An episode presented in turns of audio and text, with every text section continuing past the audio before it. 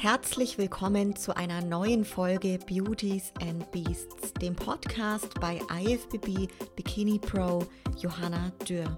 Du erfährst spannende Inhalte aus meinem Leben als Profi-Bodybuilderin und vielen interessanten Gesprächen mit meinen Gästen. Gemeinsam tauchen wir in die Welt des Fitness, Bodybuilding und Kraftsports ein. Wenn dir mein Podcast gefällt, lasse mir gerne eine Bewertung bei Apple Podcasts da und teile diese Folge mit deinen Freunden in deiner Instagram Story. Ja, endlich, liebe Beauties and Beats Zuhörerinnen und Zuhörer, es war lange nicht mehr der Fall, dass der Herr zu Gast war und er kommt wenige Tage nach dem Bodybuilding-Wochenende schlechthin, ist quasi gerade erst wieder aufgewacht im normalen Leben und jetzt schon wieder bei mir im Podcast Boss of Outlaw und auch mein Coach Stefan Kienzel. Herzlich willkommen, dass du da bist, lieber Stefan. Schönen guten Morgen, darf man um 10 noch sagen, glaube ich. Auf jeden Fall. Ja, richtig verrückt, äh, Stefan, vielleicht da auch direkt mal reinzugehen. Wie ist es für dich jetzt? Da hast du die letzten Wochen, was da alles passiert ist und in diesem Jahr überhaupt für dich alles schon so richtig verarbeitet oder ist es richtig angekommen? Aber ja, es ist ja jetzt so, das war ja jetzt ähm, würde ich mal sagen, die dritte große Tour hintereinander nach, ähm, nach der Olympia 2021, dann der Arnolds 2022, dann die Olympia 2022 jetzt noch einmal drauf. Sprich, man kriegt äh, bei diesen Großveranstaltungen ja relativ ähm, gut äh, Routine. Das heißt, der, der, der, der Wettkampf an sich oder der Trubel oder die Größe eines solchen Wettkampfes ist generell jetzt, jetzt nichts, was mich belastet oder was irgendwie ein großes Problem ist. Die eigene Erwartungshaltung, das letztjährige Ergebnis in welchen Dimensionen auch immer zu übertreffen, ähm, natürlich auch gewünscht, in einer Platzierung zu übertreffen, aber viel, viel mehr in der, in der individuellen Performance zu übertreffen, ist allerdings der, der größte Druck. Da will ich auch dann gleich noch drauf eingehen mit dem Thema, genau mit dem Druck auch. Vielleicht beginnend mal mit der Olympiareise. Ich meine, bei den Athleten ist es ja so, dass da irrsinnig viel Planung auch in so eine Wettkampfreise einfliegt äh, vor allem wenn es jetzt so das erste Mal ist. Wie sieht jetzt so deine Planung als Coach bei so einer Olympiareise aus? Zumal es ja schon zum ersten Mal mit sieben Athletinnen und Athleten der Acht Fall. in dem Fall sogar. Acht. Stimmt, acht, mhm. okay. War nur einer aus Japan noch dabei, den ich in Deutschland nicht so kenne. Aber es waren acht, es waren acht Athleten. Aber das ist grundsätzlich so. Ich versuche bei Übersee-Wettkämpfen einfach immer Wochen vorher dort zu sein. Mhm. Ähm, das, das, das ist auch aus Eigennutzen, damit ich mich akklimatisieren kann. Und es ist halt auch so, dass die meisten Athleten auch so fünf Tage bis eine Woche bei, bei Überseewettkämpfen vorher dort sind, auch um sich akklimatisieren zu können, um den Jetlag, der in die Richtung Westen jetzt nicht so stark ist wie in die Richtung, in Richtung Osten. Also beim Zurückfliegen ist das Ärger oder wenn man nach Asien fliegen würde, ist das Ärger. Das heißt, diese Schlafverschiebung ist eigentlich eh nicht so schlimm, aber es ist ganz einfach angenehm, schon eine gewisse Zeit vorher dort zu sein, ähm, damit man sich auf das Wesentliche fokussieren kann. Ähm, bei der Olympia ist es so, da weiß man ja auch relativ früh, wann die Leute qualifiziert sind. Zum Beispiel Diogo und, und, und Urs sind für nächstes Jahr automatisch qualifiziert als die Top 3 der jeweiligen Klasse. Das heißt, für mich ist es klar, nächstes Jahr geht's wieder auf die Olympia ähm, ganz egal, was jetzt zusätzlich ähm, noch kommen wird. Das heißt, man kann da auch schon ähm, relativ easy im Weiten vorausplanen. Bei der Arnolds ist das immer ein bisschen spannender, weil die ja nicht, nicht unbedingt ähm, zeitnah bekannt geben, welche Starter ähm, starten werden. Bei der Arnolds, für die, die es nicht wissen, ist es anders als bei der Olympia. Bei der Olympia kann man sich eben über einen Sieg qualifizieren. Früher, also voriges Jahr auch noch über Punkte, heuer nur mehr über Sieg. Ähm, und bei der Arnolds ist es so, dass man sich nur aufgrund einer Einladung und dann aufgrund einer Wahl ob man es würdig ist, zu Arnold äh, zu fahren, äh, dort antreten kann. Und die Starterlisten wurden noch immer nicht veröffentlicht und es hat sich der eine oder andere angemeldet für die Arnolds und jetzt schauen wir mal, wer genommen wird oder nicht. Und dann dauert es in solchen Fällen immer ein bisschen länger, bis man, bis man die Reise bucht. Ja, ja, cool. Wie lief der Trip für dich ab? Wie weit im Voraus bist du dazugekommen und wann ging es zurück wieder? Ähm, wie gesagt, ich schaue immer, dass ich eine Woche vorher, eine Woche vorher drüben bin. Ich bin am Samstag vor der Olympia, genau eine Woche vor der Olympia rüber und am Dienstag nach der Olympia wieder zurückgeflogen und war am Mittwoch dann, dann zu Hause. Also so, so eigentlich wie immer, mhm. wenn ich nach Amerika fliege. Dadurch, dass es diese Quarantänebestimmungen nicht mehr gibt, dass man nicht direkt nach Amerika einreisen darf, ähm, ist diese Mexiko-Spielerei, die schon sehr mühsam war voriges Jahr, ähm, ist uns diesmal verschont, verschont geblieben, ähm, sondern es war zum Ort der Veranstaltung hin und auch wieder zurück. Ja, ja, cool. Mit der Nadine Huber und jetzt der Lisa Maiswinkel hattest du ja zwei Athletinnen, die ihren Wettkampf direkt am Freitag hatten. Wenn wir da genau. mal einsteigen, wie, wie liefen die Wettkämpfe der beiden aus deiner Sicht als Coach ab? Ach, das war super, super toll. Also mit der, mit der Lisa war ich, war ich extrem zufrieden. Ähm, das war das erste Mal, dass sie außerhalb von Europa gestartet ist. Ähm, wie, wie jede Klasse war, war, war die Wellness sehr, sehr, sehr, sehr, sehr, sehr, sehr, sehr toll besetzt. Ähm, sie ist hervorragende 15. geworden, zweitbeste Europäerin, direkt hinter der Portugiesin, die heuer Portugal gewonnen hat.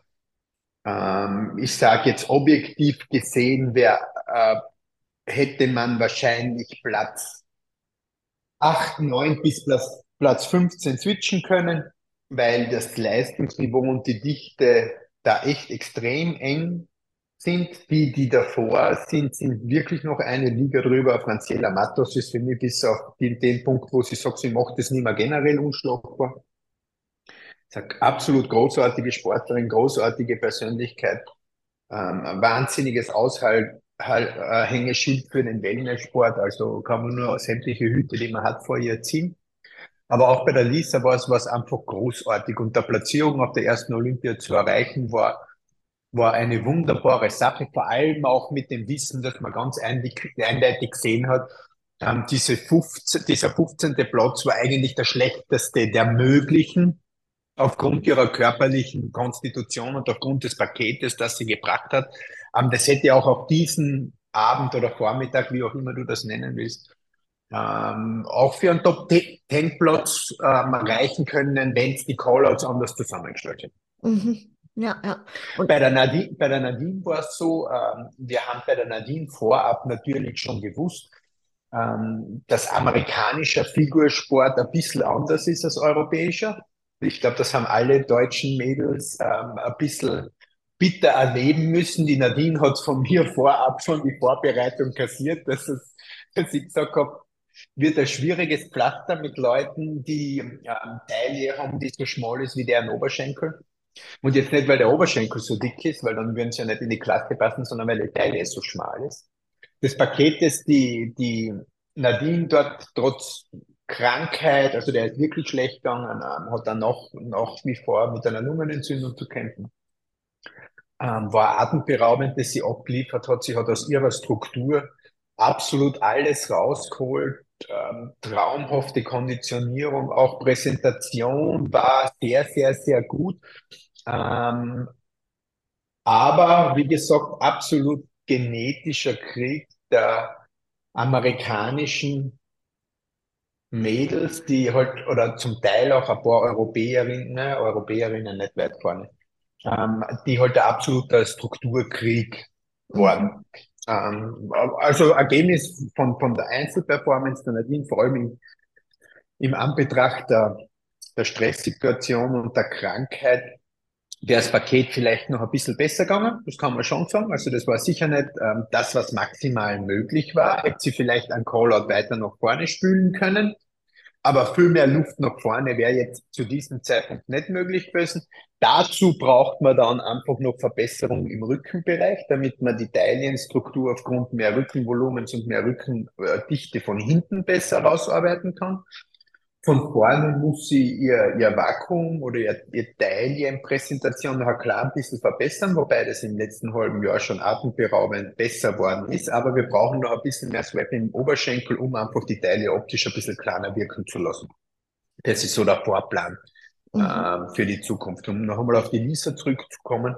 Die Lisa ist wirklich sehr, sehr nahe an ihrer individuellen Perfektion. Natürlich geht immer noch ein bisschen mehr Glutes, noch immer ein bisschen mehr Oberschenkel, aber das Paket, das sie dort präsentiert hat, war schon sehr, sehr, sehr, sehr, sehr gut.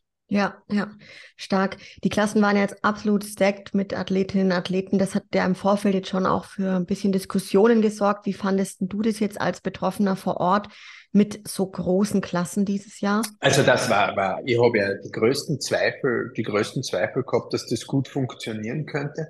Aber ich muss sagen, ähm, ich war extrem überrascht wie gut das funktioniert hat, wie fair und transparent auch das Judging war. Natürlich ein bisschen ein Platzle auf oder ab. Vor allem dann ab dem Mittelfeld ähm, ist, ist, ist vollkommen klar. Aber es waren dort keine Gurken dabei. Du hast gesehen, zumindest bei den ersten 30 bis 40 Startern, dass die, die haben alle mit, mit, mit, mit Recht einen Profi-Wettkampf gewonnen. Die Dichte der Starter und die Quali das Qualitätsniveau der Starter ist so absolut eng beisammen, ähm, wie es definitiv noch nie war.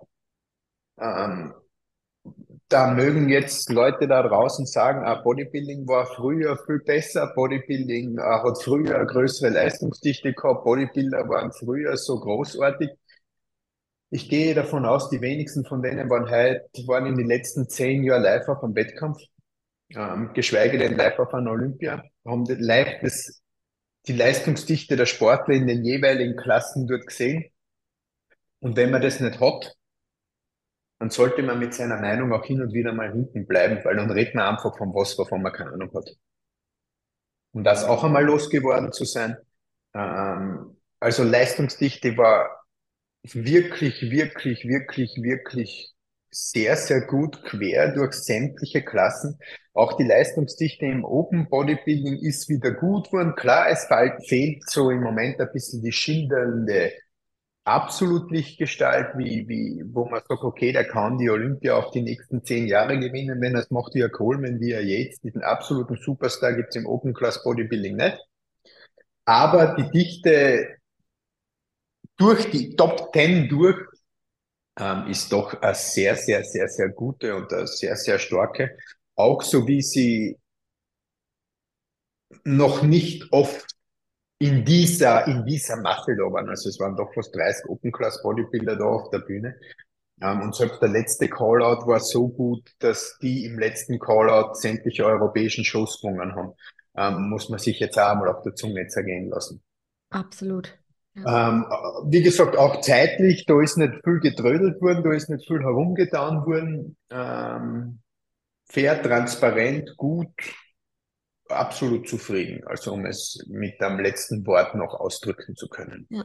Gab es da irgendwie Schwierigkeiten, die Athleten mit der Form on point zu halten, wenn jetzt so zwischen Einzelpräsentation und Vergleich dann vielleicht über eine Stunde vergangen ist? Ja, das kann mitunter schon ein Problem sein, vor allem wenn du halt der bist, der eher dazu neigt, so ein bisschen der nervösere Typ zu sein. Du darfst nicht vergessen, du kommst auf die Bühne, hast das erste Bühnenerlebnis und, und, und diese erste Spannung und, und, und kommst raus und das, es, es passt eigentlich alles. Und dann fangen die Fragezeichen an, weil du siehst die anderen hinter dir und die anderen pumpen und du, so, so zwischen individueller Präsentation und dann ähm, in weiterer Folge wieder den ersten Callout, vergehen mit unter 40, 45 Minuten. Ja? Da hat man sehr viel Zeit für Cortisolausschüttung. und das ist halt was, das kann man gar nicht von außen beeinflussen. Ja. Also das, das, das, das, das geht nicht äh, von außen zu beeinflussen.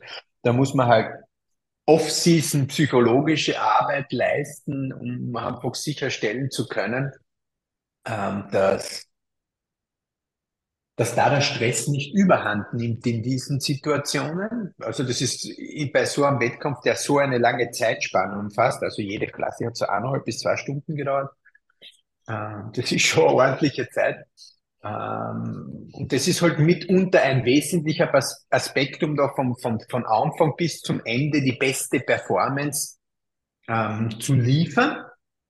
Und das, das funktioniert natürlich nicht, nicht, nicht, nicht immer zu 100 Prozent so, wie wir es gerne hätten. Ja, ja. Wenn wir auf den Wettkampf Samstag blicken jetzt, da hattest du drei Klassik-Physik-Athleten, den Wesley, den Fabian und den Urs, ein Mans Physik, mhm. den Diogo. Zwei Mans Physik. Zwei Mans Physik, den. Und den Yukitori aus, ähm, Yukitori Yasto aus ähm, Japan. Mhm. Die Christina als Bikini-Athletin. Genau. Was geht denn dir da so durch den Kopf frühst, wenn du aufstehst an so einem Tag? Na, heute wird spannend. Ähm, natürlich, na, na, na, natürlich ist, ist es so, so von der Gefühlswelt war natürlich da, die Latte beim ersten Olympia war sehr, sehr hoch, war sehr, sehr hoch gelegt. Äh, gelegt. Ähm, ich bin damit, die Plätze, die ich habe, passt. Also die Vorwahl hat um neun angefangen, ich bin um sieben dort gewesen. Bin halt dann dort gesessen und hab damals da. und habe halt gewartet, bis das Ganze kommt. Dann kommen zuerst die numerischen Vergleiche. Dann ist man jetzt, also Klassik war die erste Klasse. Mhm. Dann ist man schon einmal ein Herz, also ein Stein, dann fällt der erste Stein von Herzen, weil du siehst schon einmal, okay, alles hat funktioniert, jeder schaut so aus, wie er ausschauen sollte. Das ist dann schon einmal die halbe Miete. Die, die, die restliche Geschichte hast du ja nicht mehr in der Hand. Ja. Also hast nichts mehr in der Hand. Aber wenn zu dem Zeitpunkt dann einer wieder voll Affe ausschaut, dann weißt du, hast versagt und das, das, das möchte man sich natürlich ersparen. Ähm, das heißt, da fällt die Hälfte des Drucks fällt dann eigentlich schon ab, weil, okay, es schaut dort jeder gut aus oben, jeder hat sich gut verkauft. Dann kommt die individuelle Präsentation und dann fangst du schon ein bisschen so an Kopfkino zu spielen. Ähm, ja, und dann war der erste Vergleich und alle drei Jungs waren halt im ersten Vergleich. Ähm, das sind dann, das war natürlich dann halt ein unglaubliches Gefühl. Also man muss sich jetzt, das muss man sich schon einmal auf der Zunge zergehen lassen.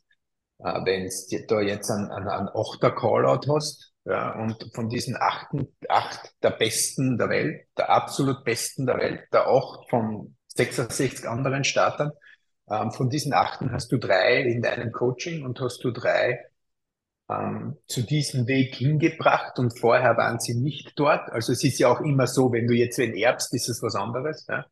als wie wenn du als Coach wirklich die Leute jahrelang dorthin begleitet hast oder auch erst kürzer, so wie den Weste dorthin begleitet hast, wo es früher nie funktioniert hat und jetzt funktioniert es auf einmal. Das ist natürlich eine Genugtuung. Ähm, und ist dann halt was unglaublich Schönes. Und das Gefühl in der Klassik war halt atemberaubend und für mich das persönliche Highlight, also, dass der Urs und der Fabi gut sind und dass sie dorthin gehen, ist für mich außer Frage gestanden und das war ja klar. Klingt jetzt ein bisschen blöd, aber ja. Aber dass der Wesley die, die Rutschen da eine schafft und dass er doch so viele Leute, die auch ihn schon geschlagen haben, ja, dass er die schlagt, wo man immer gesagt hat, das ist unmöglich, weil Oberkörper, Unterkörper, Disbalance und mit der Form passt es nicht und, und, und und dann nicht einmal so ein bisschen in die Top 10 reinrutscht, sondern einen lupenreinen Achter kassiert, ähm, war halt ein echtes schönes, schönes, schönes Erlebnis, weil ähm, ja, Wesley ist ein, ein, komplett netter, netter, netter, lieber Typ, mit dem es wahnsinnig, wahnsinnig angenehm ist zu arbeiten. Und das hat mich halt dann, dann, dann, dann, dann, dann, dann sehr gefreut. Natürlich ist die Spannung dann noch ein bisschen aufrecht geblieben, weil man, weil man bis zu diesem letzten Vergleich schon gehofft hat, dass der Urs eventuell die Zwarer machen könnte. Ähm, haben die jetzt nicht so gesehen, ist für mich auch vollkommen legitim. Ähm, Ramon hat eine dichtere, voluminösere Muskulatur, ist halt von der Linie her nicht so klassisch, wie es der Urs wäre, aber an dem Tag hat die, die Jury so entschieden und das ist legitim und auch vollkommen okay für uns. Ähm, und ich habe auch gehofft, dass der, der Fabi den, den, den Ruff birgt, der eigentlich ja die Perfektion von Klassik ist, aber in der Form halt einfach leider Gottes ein bisschen daneben gelegen ist.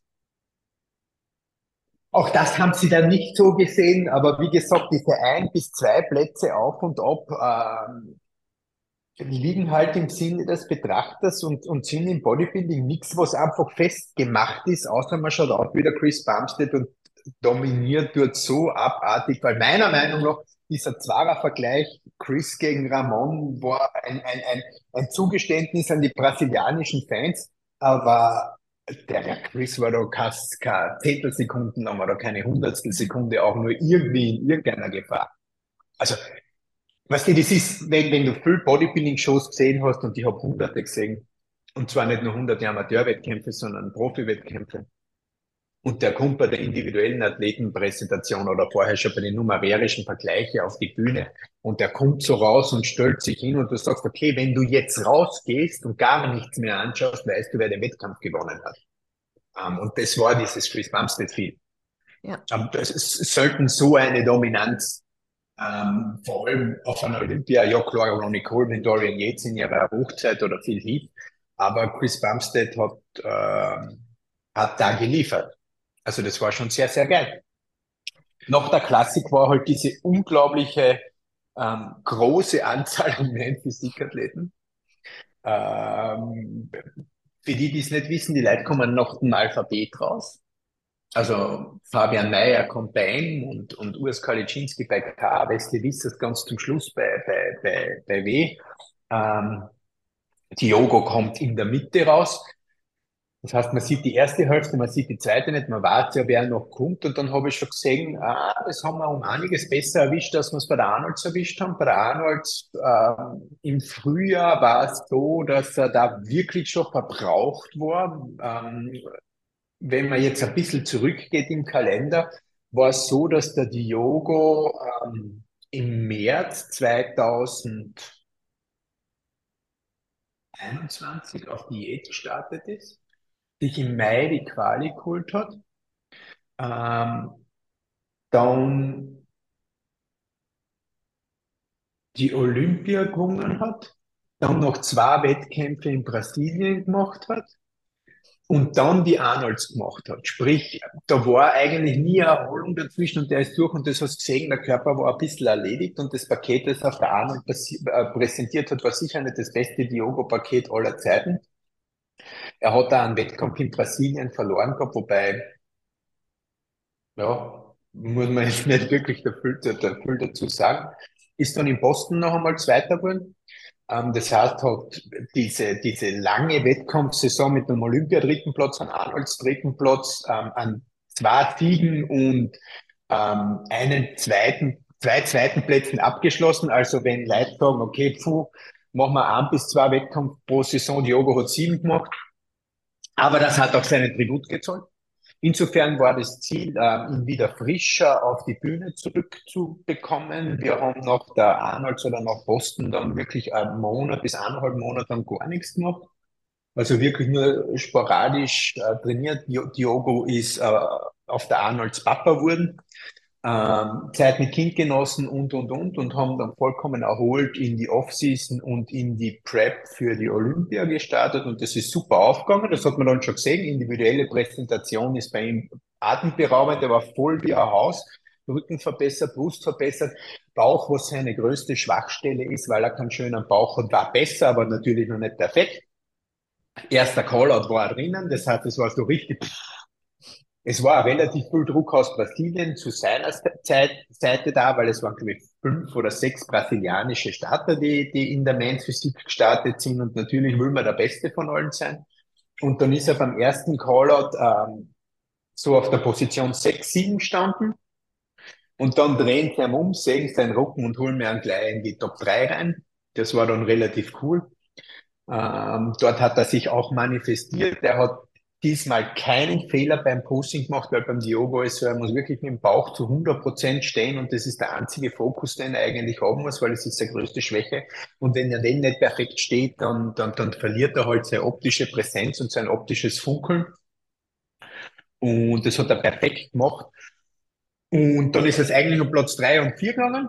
Der dritte ist es dann im Endeffekt geworden und da würde ich jetzt sagen, Platz eins und Platz zwei waren an dem Abend nicht zu erreichen. Brian Hendrickson ist äh, Brandon Hendrickson ist, ist Zweiter geworden, der letztjährige oder schon dreifache Mr. Olympia, der einfach im Rücken an Substanz verloren hat, von hinten noch immer saugeil und für mich vollkommen zu Recht Aaron Banks, der Sieger der Arnold Classic 2022 auf der Nummer eins und der neue Main Physik Mr. Olympia, also unglaublich tolle Story, der hat eine super Transformation hingemacht, ähm, ist für mich die Perfektion des Main Physik Körper im Moment.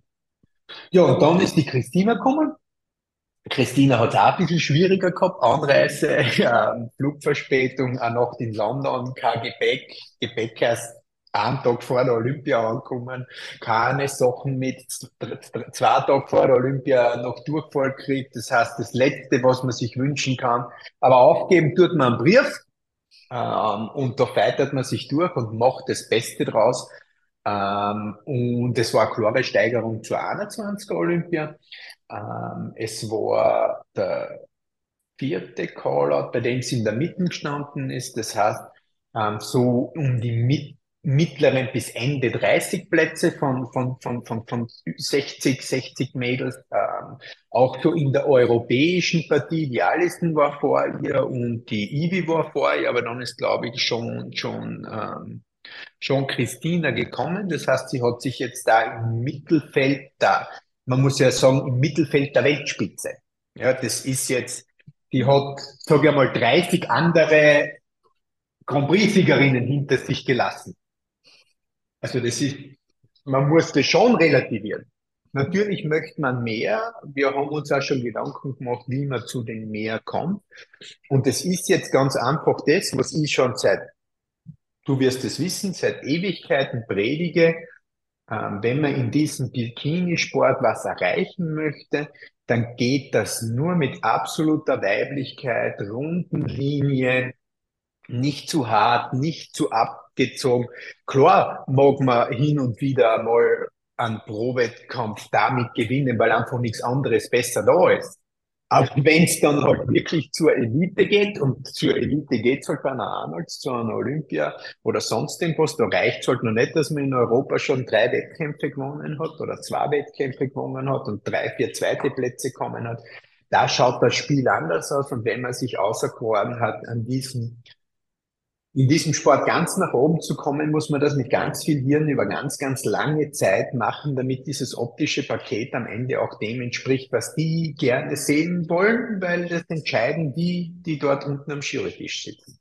Ja, ich will auch insbesondere mal bei der Bikini, Stefan, darauf eingehen. Was nimmst du für die Athletinnen, Amateure als auch Profis mit vom diesjährigen Olympia? Also es gibt eine neue Miss Olympia und viele Favoritinnen, die der ehemaligen Olympia, die jetzt nicht an den Erfolg so anknüpfen konnten. Also wo wird die Reise in der Bikini in den kommenden Jahren deiner Meinung nach hingehen mit dieser Lehre? Die Reise, die Reise in der Bikini geht dorthin, dass man unglaublich schöne Mädels, die frisch und unverbraucht aussehen, sehen will.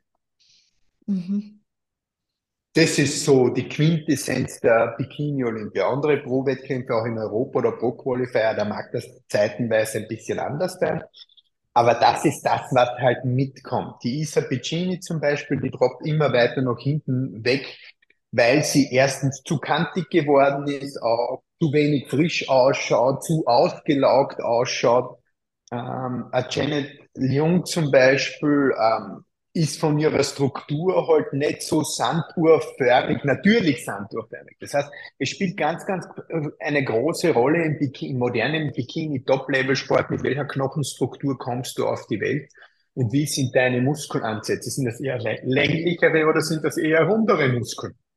Und das sind Sachen, die lassen sich nur bedingt ähm, ändern. Um es auf den Punkt zu bringen, Bikinisport ist mehr als je zuvor von der Genetik abhängig als jetzt vom individuellen Fleiß und Ehrgeiz, weil man in diesem niedrigen muskulären Niveau, sage ich jetzt einmal allgemein gesehen, an Allgemeinmasse bei allen Bodybuilding-Klassen, natürlich nur wenig Möglichkeiten hat, individuell das zu verschieben was jetzt wieder noch einmal dazu gesagt, sich nicht in den Amateursport runter replizieren lässt. Da schaut es ein bisschen anders aus. Ich rede jetzt wirklich vom Top-Level ähm, auf der Olympia. Da haben wir da vorne in den Top Ten absolute Strukturmonster drinnen stehen.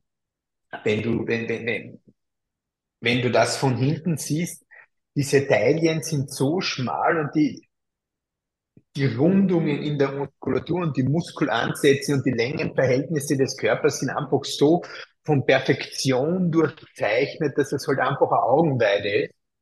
Ähm, und der Tipp da draußen ist halt, solche Sachen kann man nicht nachahmen oder kann man nicht nach, machen. Ja, das heißt, man muss immer hergehen und versuchen, seinen eigenen Körper zu verstehen und da das Beste rauszuholen. Aber eins ist sicher wie das Amen im Gebet, ein absolutes maximales Maß an Weiblichkeit, Rundheit, Schönheit ist sicher das, was in der Klasse immer am besten ziehen wird.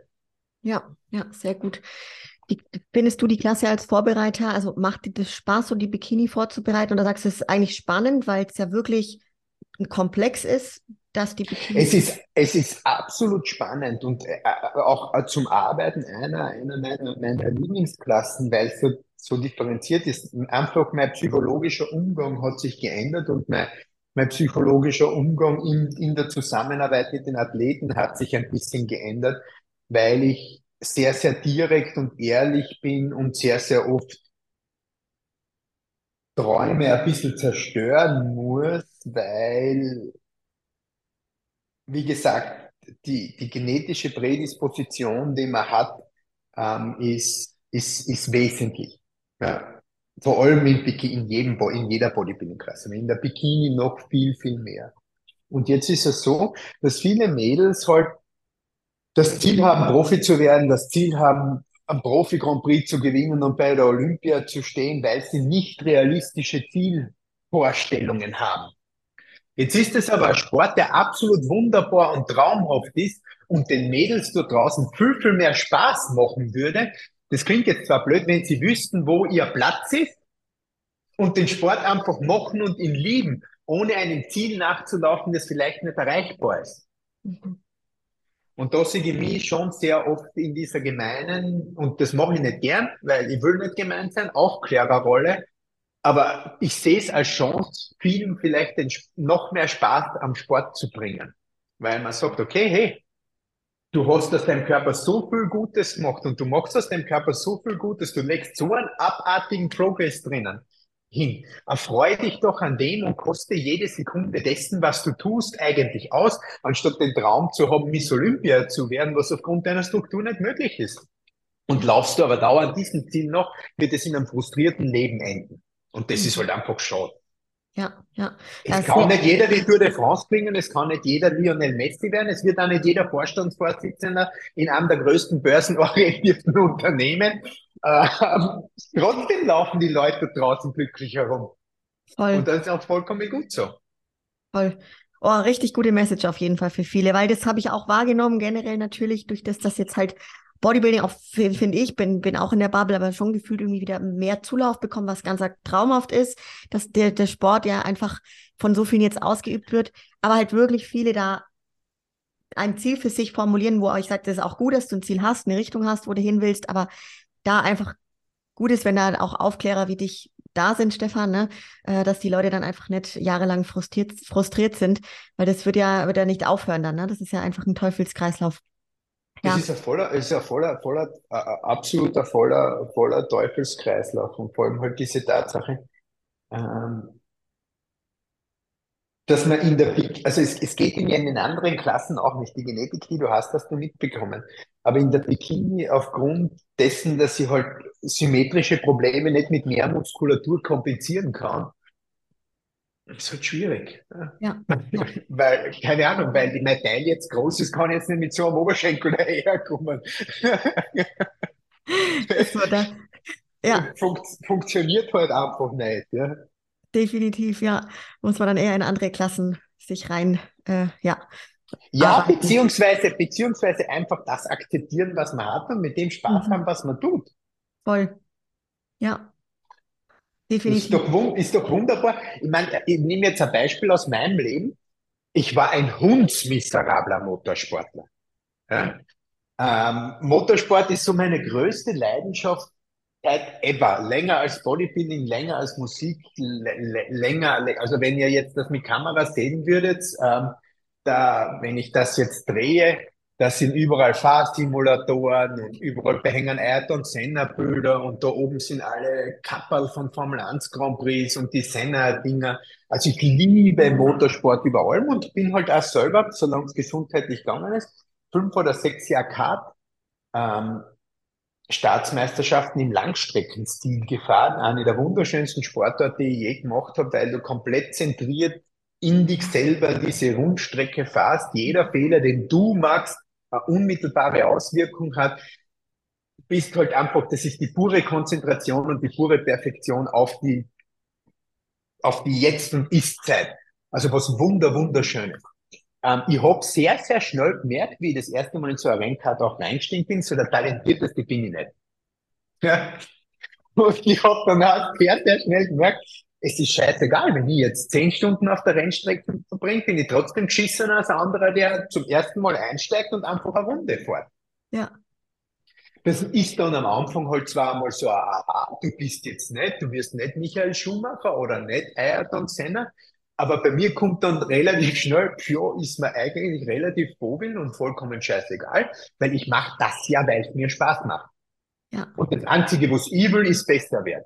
Das heißt, wenn ich heute diese Runde in 54 Sekunden 63 fahre, dann nehme ich mir vor, dass ich das nächste, nächste Saison, wenn ich das nächste Mal wieder auf diese Rundstrecke komme, mal auf 53,9 fahre. Der wievielte Platz das wird, na, vollkommen scheißegal. Ich bin besser geworden. Und ich habe es dann irgendwann einmal geschafft, mich so von 20 bis 22 startet, irgendwann einmal so konstant in 10 bis 12 vorzuarbeiten. Ja? Und das war dann Ende der Fahnenstange. Ja. Ja. Aber ich habe es bis zum letzten Rennen, wo ich dann aus gesundheitlichen Gründen aufgrund der Wirbelsäule und der Rippenbrüche, die dann immer wieder kommen sind, nicht mehr fahren habe können, ähm, einfach immer geliebt. Ja. Unabhängig davon. Das ist halt so das Mindset, das ich halt irgendwie wie, wie, wie vermitteln möchte. Du, du hast, Ausnahmen gibt's immer, aber in der Regel hast du einen Platz, wo du wo du arbeiten kannst, in einem Bereich, in dem du erfolgreich sein kannst. Und man sollte viel mehr darauf achten, die Dinge zu machen, die einem Spaß machen, die einen erfüllen und die einen glücklich machen und nicht immer nur ergebnisorientiert zu sein, weil die Ergebnisse kommen, wenn ich das mache, was mich glücklich macht. Ja, ja. Boah, sehr, sehr geile Botschaft auf jeden Fall, Stefan. Definitiv. Hey, wenn wir jetzt so auf das Olympia noch zu, zurückblicken, abschließend vielleicht dazu, was war denn jetzt so dein persönliches Olympia-Highlight? Ähm, schon, auch das beschreibt meinen Charakter wieder, schon ein bisschen westlich auch der Platz. Ja? Mhm. Ähm, ich habe das halt unglaublich toll gefunden. Ähm, die Bestätigung und das aber dann direkt gefolgt durch die Bestätigung vom, vom, vom, vom Diogo am dritten, die, die Vorrückung vom Urs in den dritten, die Vorrückung vom Fabi in siebten. Also es waren eigentlich alles tolle Erlebnisse, aber flashen tut dich ja was mehr, was eine Überraschung ist. Ja. Weißt du, was ich meine? Ja. Ja. So, so, so, so geil habe ich das alles gefunden. Natürlich mit dem Urs vom dritten absolut vom, vom, vom, vom, vom, in der schwierigsten Klasse vom Standing her absoluter Overkill. Aber die Überraschung für, für Wesleys Achter war einfach größer. Ja? Ja. Äh, und das war so, boah! Richtig schön, richtig schön. Hey, Achtung, jetzt ergebnisorientierte Frage, Stefan. Wann, wann, Ja. wann werden wir den ersten Olympiatitel Made by Kienzel sehen? Ach, da gehört ja so viel, da gehört ja auch noch so viel Glück und, und was, was immer was zu. Also man kann sich da draußen sicher sein, dass alles dazu getan wird, ähm, das zu machen. Ob es jemals passieren wird und wann das jemals in den passieren wird, steht in den Sternen. Wenn da eine schöne Progressionskurve nach oben drinnen ist, bin ich natürlich schon happy. Ja, ja. Wenn wir nochmal kurz auf das Jahr 2022 blicken, weil jetzt das Olympiawochenende schon allein einfach so ein richtiger ja, Ritt auf der Kanonenkugel war. Du bist ja schon auch ein Fan von Nachvollziehbarkeit und, Mhm. messbaren Ergebnissen. Ne? Ähm, wenn man jetzt da mal rü- zurückblickt, wie viele Athletinnen und Athleten hast du dieses Jahr auf der Bühne gehabt? Kannst du das direkt in der Zahl sagen? Nee, Einfach sehr viele. keine Ahnung. Keine Ahnung. Ja. Auf wie vielen Wettkämpfen warst du selber vor Ort? Keine Ahnung. Das Wochenende, das vorige Wochen war, war vorige Wochen und das interessiert mich nicht mehr. Ja, Ähm, es waren Pi mal Daumen, ah, ich glaube, acht oder neun Profisiege, so irgendwas. Ich glaube, 20 Pro-Cards oder so irgendwas, keine Ahnung. ja, Aber ich zähle dann halt, wie gesagt, das ist für mich jetzt nicht so, nicht, nicht so relevant. Ich schaue einfach immer eher so auf diesen individuellen Punkt und, und schaue halt, dass noch nach vorne geht. Aber 22 war schon, war schon ein gewaltig, ähm, war schon ein gewaltig gutes, ähm, gutes Jahr in messbaren Erfolgen. Aber über Erfolge, die man, oder über, über, über Dinge zu reden, da sind andere stärker eben, mach's halt eher ja. mit Platzierungen. Was war denn so wettkampfbedingt die kürzeste Nacht des Jahres oder so die, ja, die maximale Ach so, na, das ist, das, ich wollte gerade sagen, das ist weniger die kürzeste Nacht des Jahres, sondern bei mir sind es Zeiträume. Ähm, das, der, der Zeitraum, der streckt sich sehr, sehr oft von Donnerstag bis Sonntag. Und da kann dann schon sein, dass von Donnerstag bis Sonntag alles in allem vielleicht zehn Stunden Schlaf da sind auf, auf, auf vier bis fünf Tage. Ja, heftig, wirklich heftig. Was war denn so? Aber das kommt, das kommt auch immer darauf an, wie viele Shows parallel sind und in welchen Zeitzonen diese Shows sind. Aber es kann halt schon einmal passieren, dass, dass in Europa eine Show vorbei ist um 10 Uhr am Abend. Ja? Und in Brasilien oder, oder in Amerika fängt dann die Show um 1 in der Nacht an. Dann schlaft man halt von, von, von, von 11 bis 12 und dann steht man wieder auf und schlaft gar nicht, weil es auch schon scheißegal ist. Krass, ich wollte dich auch fragen, wie du das machst, weil das so verrückt ist, weil du sieben Tage die Woche rund um die, um die Uhr bist immer erreichbar, ohne Urlaub, ohne Verzögerung. Also es ist einfach unglaublich, wie, wie du das machst. Das ist echt. Naja, da kommen wir wieder zu diesem Punkt, Punkt, Punkt, Punkt zurück. Ähm, ich habe halt irgendwann einmal gelernt, Dinge zu machen, die ich mag. Natürlich gibt es in diesen Dingen, die man mag, ja klarerweise, es wäre jetzt ja, ist ja kein, kein Disney-Märchen, dass man alles nur mag.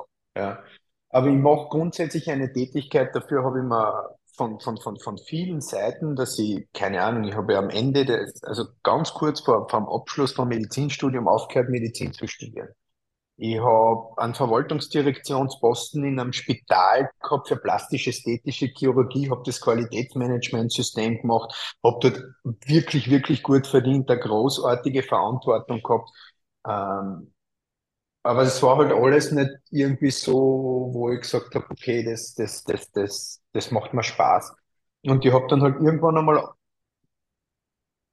bin ich halt aus dieser Normwelt dann ausgebrochen ja, und habe das hinter mir lassen und habe halt angefangen, die Sachen zu machen, beruflich oder mit Sachen zu machen, Geld zu verdienen, ähm, die mein Hobby sind und meine Leidenschaft sind.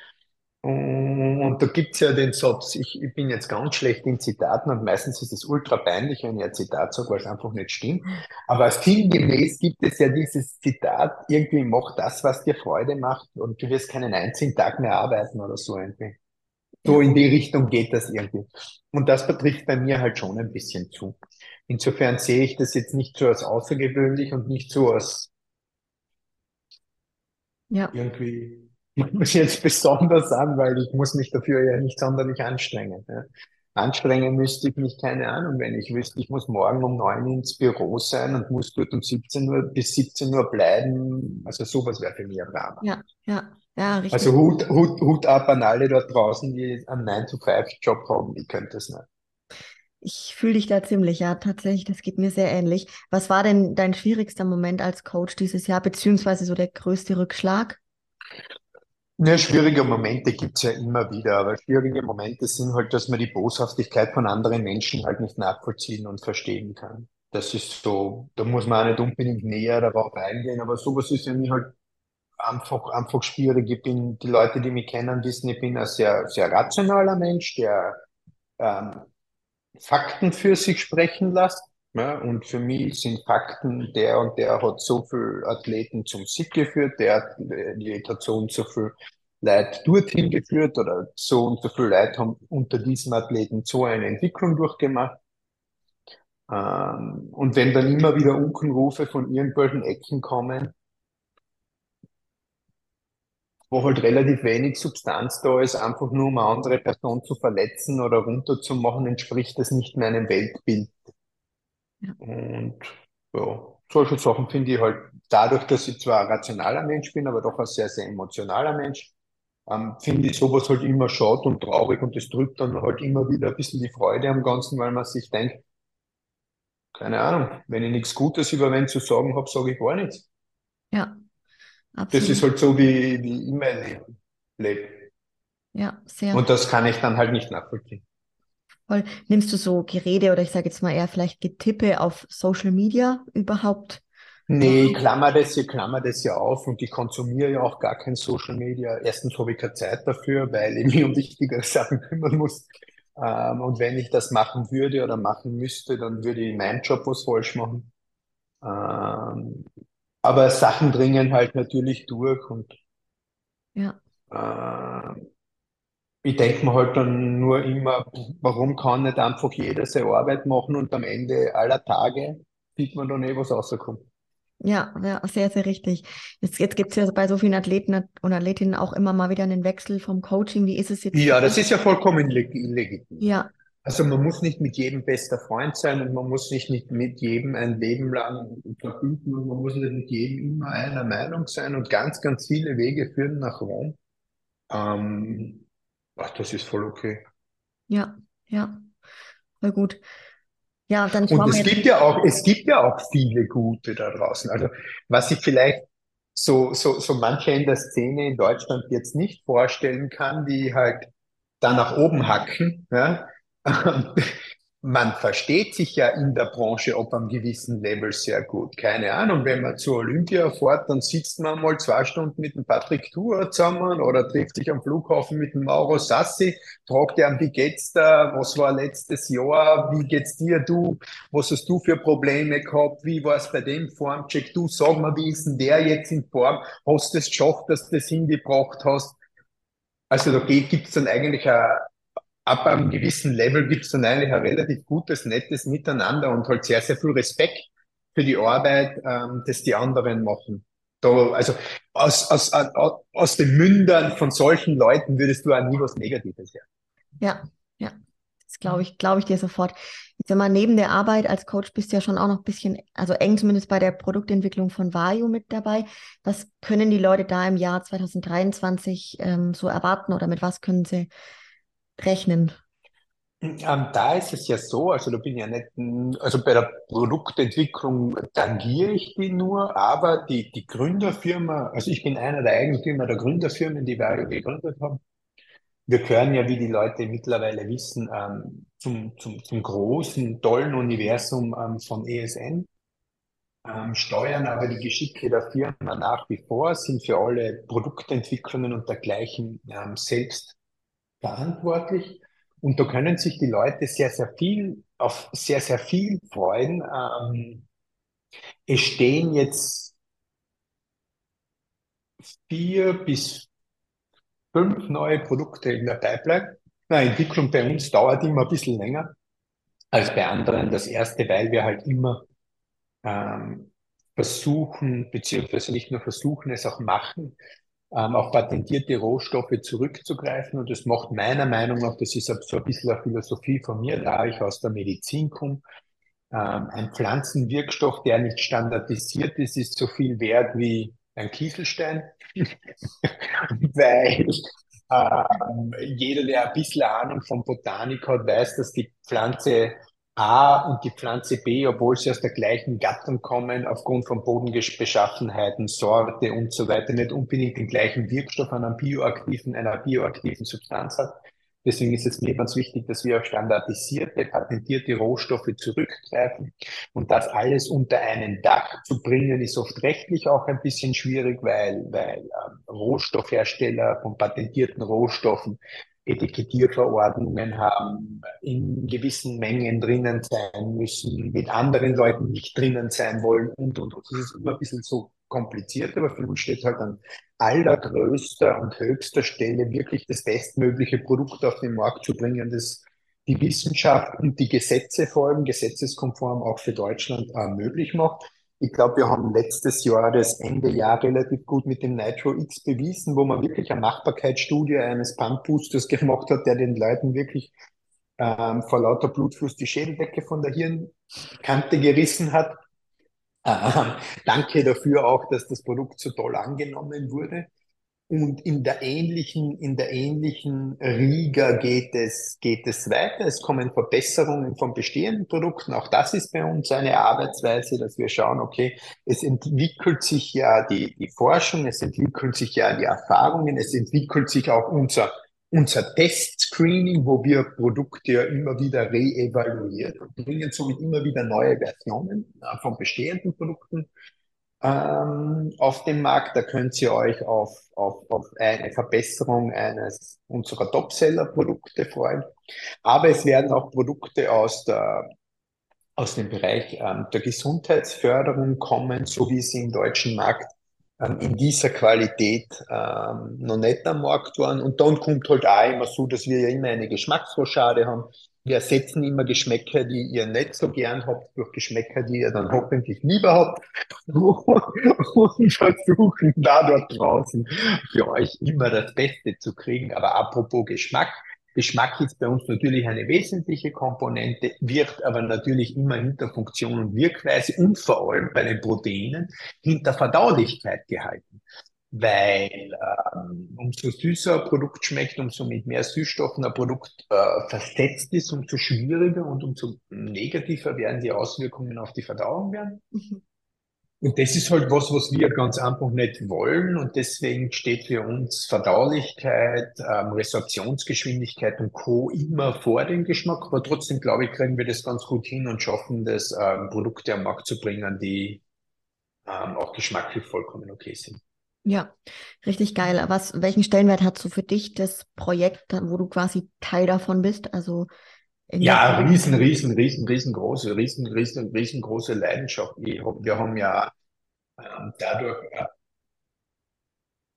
die Möglichkeit, also ihr, ihr habt ja schon überrissen da draußen, Bodybuilding liegt mir sehr, sehr am Herzen und Bodybuilding-Förderung liegt mir auch sehr am Herzen.